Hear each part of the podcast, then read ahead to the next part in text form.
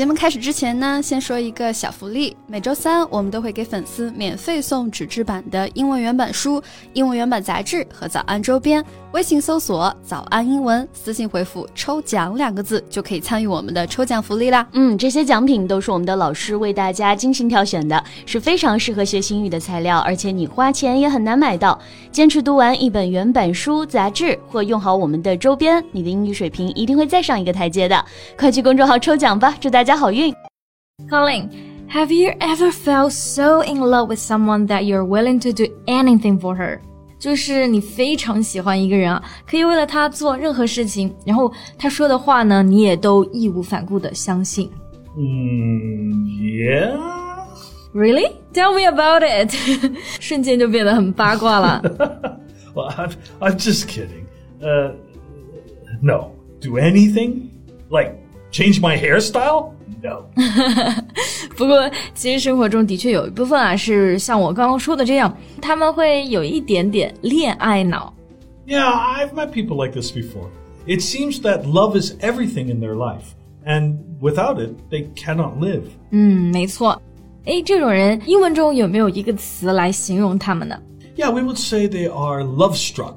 Love struck，这个 struck 就是敲击、敲打这个单词的过去式形式吧。 Right. So if someone is love struck, they are so in love that it is difficult to behave as usual or even think of anything else except the person they love. 嗯，那么 love struck 这个单词呢，就是形容那种热恋中的人，或者说是恋爱脑的人。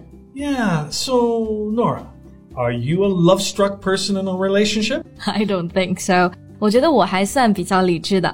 不过呢，我想到国内有一个女明星叫做叶璇，她参与了很多经典的电视作品啊，但是她就是那种在爱情上就会变得 love struck 的人。How? What has she done? Why, she fell in love with a man online who she hadn't even met in real life. Well, sounds okay to me. I mean, online romance is not uncommon among youth. 对，的确，网恋也算是比较常见，但是她的恋爱脑表现呢，主要是在当时网上爆出她的男友在 cheating on her，对方有实锤的情况下，她还是挺她的男友，而且还诽谤公布真相的人。okay, uh, I can see that she trusts him unconditionally, and she is definitely wearing love goggles. Wearing love goggles. Goggles 这个其实可以指游泳的眼镜啊，还有那种护目镜。So what does this phrase mean? Okay, uh, sometimes you can also call this beer goggles. Mm -hmm. It means being blind to criticism or objectivity directed at a person that one is in love with. 啊、ah,，I got it，就是因为在爱中就像戴了滤镜嘛，所以就变得盲目了，也忽视外界对这个人的这个 criticism 批评以及客观的评价。 yeah, so also like the saying, love is blind. 嗯，没错。我发现我们刚刚就讲了好多跟 love 相关的表达，英文中是不是有很多这样子的习语啊、短语？Exactly. There are lots and lots, as this topic is also what everyone is concerned of, more or less. 嗯，right，永恒的话题之一啊。Okay, so I think we can go through some of the most commonly used expressions related to it. Sure, let's get the ball rolling. Okay, actually, I thought of one. Love me, love my dog. and love me, warts and all. 对，那这个习语呢，其实就是对应中文说的“爱屋及乌 ”（warts and all）。这个短语呢，就是指的毫无保留 （warts）。它这个单词本意就是缺点，所以说这个短语就代表着爱我的话，就要爱我的一切，包括我的缺点。Right. It means if you love someone, you have to accept everything about them, even their faults. 嗯，而且说这句话的语境，好像通常都是在吵架的时候，你告诉对方，哎，你一定要爱我，就要接受我的全部了。You know, they're having an argument usually. Yeah, so it is said to warn someone that if you want to be in a relationship with you, they must be willing to do that. 对，而且听上去也是有一些小脾气，比较任性的。Okay, next we have lovesick. Lovesick. Does it mean that you're sick of love? 就不想再爱了 no. Well, it is to be sick, sad, and unable to think clearly or behave in any sensible way when your significant other is absent. Alright，就是对方不在，然后你就感觉到 不开心啊、难过呀，这种 love sick 相思的感觉。嗯，是不是经常用这个词，我们会表达那种 爱而不得、苦相思的感觉呢 Yeah, especially when somebody who is not in love with you. OK，这个我想到一个类似的词啊，就是 love lorn。 Right, they are the symptoms. Lovelorn also means being unhappy because the person you love does not love you. 嗯，而且如果是刚刚才 break up 的情侣啊，可能也会有这种 love lorn 的感觉了。 Well, food is always your best mate in a lovelorn time. Yeah，不过也有可能就是失恋了，反而没有心情吃东西了。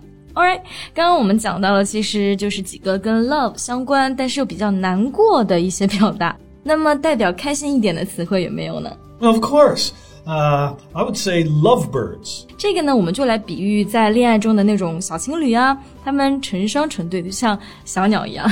Yeah, when you're single or alone and, and then see two lovebirds holding hands and gazing into each other's eyes, it, it really drives you crazy.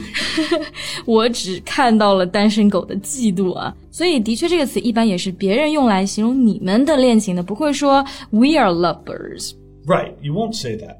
And lovebirds usually have their head over heels in love.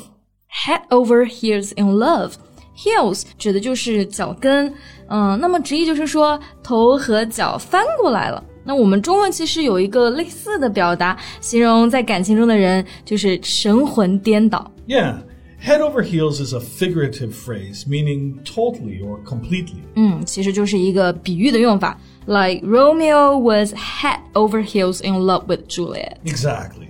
So this is to say he was madly in love with her. OK，我还想到有一个比较搞笑的表达，就叫做 love handles。 Though this phrase contains the word love, it really has nothing to do with it. 对，它实际上的意思呢，是我们腰间的这个赘肉，就是你腰上的游泳圈了。So I'm wondering why is it called love handles? Well, research shows that newlyweds gain an average of two to three kilograms within the first year of marriage. 就是新结婚的人，或者说情侣吧，我觉得多少在前期啊恋爱的时候都会长胖一些。Probably because food becomes an important part of the relationship.